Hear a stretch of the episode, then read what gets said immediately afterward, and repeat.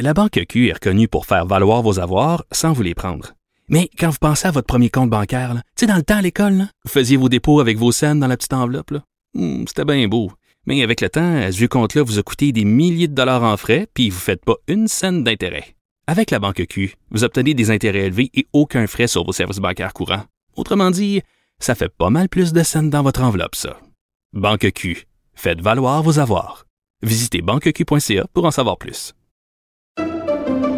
Pendant que votre attention est centrée sur cette voix qui vous parle ici, ou encore là, tout près ici, très loin là-bas, ou même très, très loin. Celle de Desjardins Entreprises est centrée sur plus de 400 000 entreprises partout autour de vous. Depuis plus de 120 ans, nos équipes dédiées accompagnent les entrepreneurs d'ici à chaque étape pour qu'ils puissent rester centrés sur ce qui compte, la croissance de leur entreprise. Joignez-vous à la discussion. Appelez ou textez le 187 Cube Radio 1877 827 2346. 110 dollars pour faire le plein de ma voiture. Et oui, je plaide coupable. Je fais partie de ces Québécois et Québécoises qui ont cédé à l'appel du VUS. Germain Goyer est avec nous, il travaille pour le guide de l'auto. Salut Germain. Bonjour Geneviève. Euh, oui, je travaille au guide de l'auto, mais j'ai aussi travaillé euh, dans le but que tu n'achètes pas un VUS. Mais bon, Je le sais. euh, tu Je t'ai pas Tu as écouté. été plus forte que moi. Oui, je t'ai pas écouté, euh, puis en plus mon chum non plus t'as pas écouté. Donc maintenant on a deux VUS, ce qui est terrible. Puis l'autre fois à Benoît, je disais que les voitures c'était pas important, mais là, je pense que c'est en train de devenir très très important. Du moins les choix qu'on fait là. C'est quand même assez bon. Je, je- veux dire, je sais qu'on peut apporter plein de nuances. Là, on parle entre autres euh, de l'article euh, du bureau d'enquête sur le fait que beaucoup de Québécois ont cédé à l'appel euh, des VUS qui en auraient plus que jamais. Mais avant qu'on se plonge là-dedans, là, dis-nous donc pourquoi, selon toi, les VUS sont si populaires? Ben, traditionnellement, les VUS sont populaires parce que comparativement à une voiture qu'on pourrait qualifier d'équivalente, on va avoir une position de conduite qui va être un peu plus élevée. Donc, euh, on va avoir peut-être une meilleure visibilité. Ça, c'est le premier argument. Le deuxième, c'est celui euh, du rouage intégral. Donc, beaucoup de VUS vont être équipés des quatre roues motrices. Et ben, on le sait, quand on a, euh, on a de la neige comme on en a eu ces derniers jours, du verglas, des conditions climatiques peut-être un peu plus difficiles, ben, quand on a quatre roues motrices, ben, se sortir d'un banc de neige ou d'une entrée Écoute, euh, mal déblayée, c'est plus facile. J'ai- pas le choix de l'admettre. Germain, je n'ai jamais autant aimé mon VUS que depuis deux semaines. J'ai une entrée en pente à Rosemont. C'est déneigé, en tout cas, comme ils peuvent. Donc, euh, tu sais, des fois, on attend deux, trois jours là, avant qu'ils passent dans ma rue. Euh, tu disais conduite haute, euh, on est plus haut évidemment sur la route. On prend peut-être aussi les autres voitures de haut. Souvent, les conducteurs de VUS se pensent un peu invincibles. Est-ce que je me trompe? Ben, en fait, c'était vrai qu'on était surélevé à l'époque où tout le monde ne conduisait pas un VUS. Mais là, si tout le monde conduit un VUS, on se retrouve tous euh, au même niveau. Ah, Donc, puis ça, j'aime pas ça, euh, là. Le, le- le gain individuel n'est pas très grand, là. Moi, je veux pas être au même niveau que tout le monde. C'est sûr Non, que non, non. je comprends ça. Je comprends Ok. ça.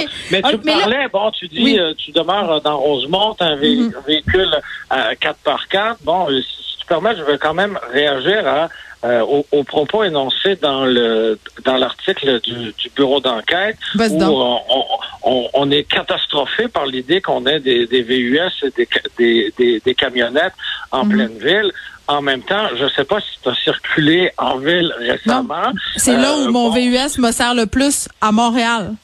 Ben exactement, parce que c'est très mal déneigé. On peut se faufiler dans un neige avec un, avec un VUS.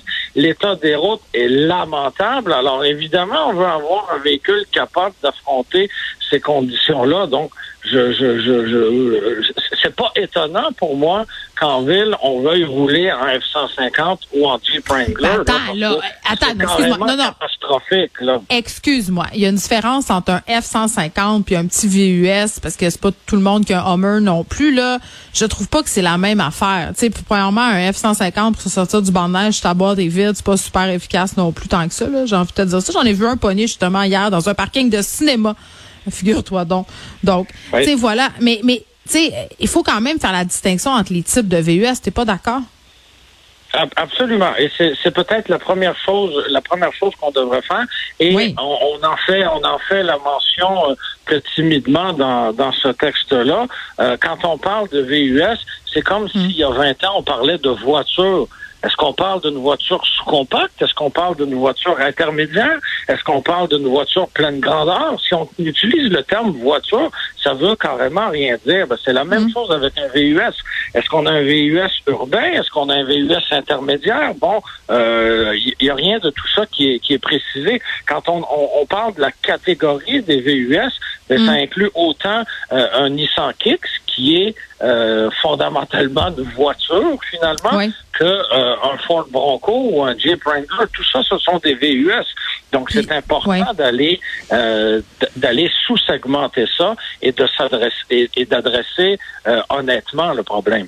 Parce que, ben, je suis assez d'accord avec toi parce que quand j'ai magasiné ma voiture, euh, la consommation d'essence, évidemment, c'était au cœur de mes préoccupations. Le, le facteur aussi pollution, ça me préoccupait.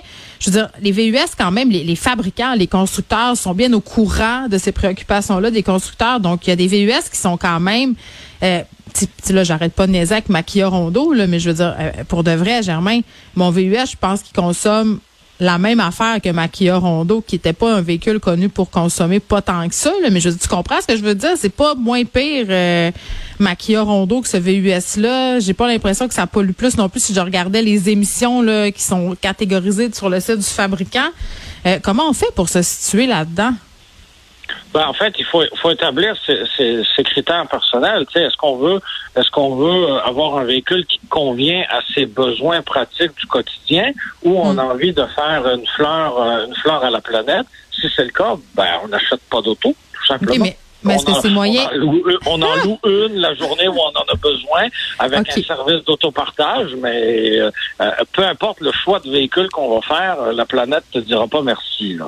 OK, parce que les gens, ils sont sous l'impression que là, euh, si on achète une voiture électrique, c'est la panacée, ça pollue pas, c'est extraordinaire.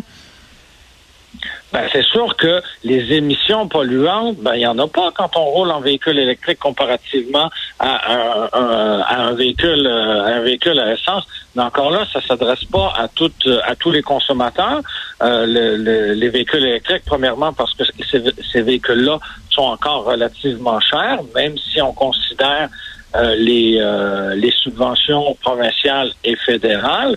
Et l'autre problème, ben, c'est la disponibilité des véhicules électriques. Je t'invite à aller faire là, une tournée des concessionnaires et je suis certain que tu vas le faire euh, le week-end prochain. Ah oui, écoute, Et, attends, je book, là, je suis sur bookingconcessionnaire.com.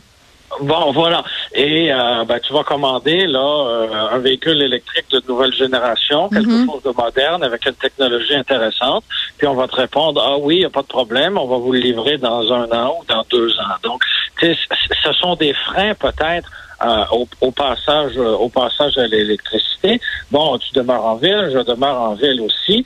Euh, j'ai pas la possibilité de me de, de, de recharger un véhicule à mon domicile. Donc ça aussi, ça devient une contrainte euh, considérable. Là. Donc si je dois euh, charger mon véhicule constamment sur les bornes de recharge de, de- du réseau public, ben ça devient, euh, comme je le disais, un peu plus contraignant et euh, ça me donne pas le goût de, de, de me procurer un véhicule électrique. Non, mais des VUS électriques, ça va se pouvoir, ça se peut déjà. Là. Il y a le fameux e-tron. Bon, c'est pas donné, tu vas me dire, là, c'est Audi, mais il y en a quand même euh, qui se taillent une place sur le marché. Oui, ben on a, on a des véhicules euh, qu'on pourra qualifier de multisegments. Là, ils ont tous à peu près une conception similaire. Donc, on va avoir là une plateforme, une plateforme modulable euh, et euh, ils vont avoir là, essentiellement la, la- la taille d'un œuf. Si tu me permets cette, cette comparaison-là, on va penser au Ford Mustang Mach-E, par exemple, au Volkswagen euh, ID4. On a le Nissan Ariya qui arrivera dans quelques quelques mois aussi.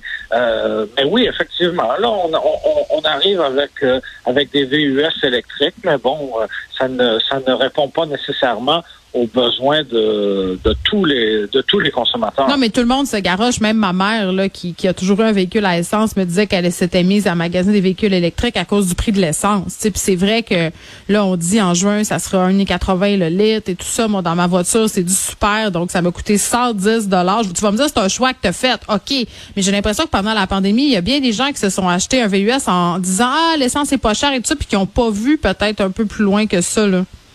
Ben ça c'est un phénomène euh, c'est un phénomène très courant et là ben euh, quand l'essence était à 1,15 1,20 mm. le litre et qu'on se procure un véhicule neuf ou d'occasion qu'on finance sur 4 5 6 7 8 ans euh, ben on se pose même pas la question euh, du prix de l'essence six mois plus tard.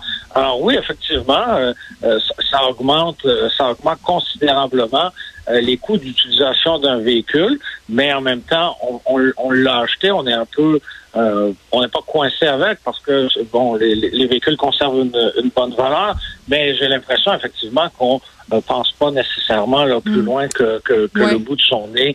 Et euh, quand on regarde le quand on se procure un véhicule, on regarde le prix de l'essence au moment où on achète le véhicule, mais pas bien bien plus loin là. Oui, bon, et puis euh, j'ai envie de te dire, euh, Germain, que ça dépend du nombre de kilométrages que tu fais aussi. Là. Si en ce moment j'habitais à Laval, puis il fallait que je me rende au centre-ville de Montréal tous les jours, je pense pas que je l'aimerais non plus, mon VUS. Donc c'est un pensée du bien. Moi, je suis encore en train de me demander, ce sera quoi la suite? Est-ce que je vais y aller avec une voiture électrique? Mais si vous voulez y aller pour une voiture électrique, mettez votre nom sur la liste d'attente parce que ça peut être très, très long. Jamais Goyer, merci, qui travaille au guide de l'auto, qui anime aussi euh, la balado du guide de l'auto avec Antoine Joubert.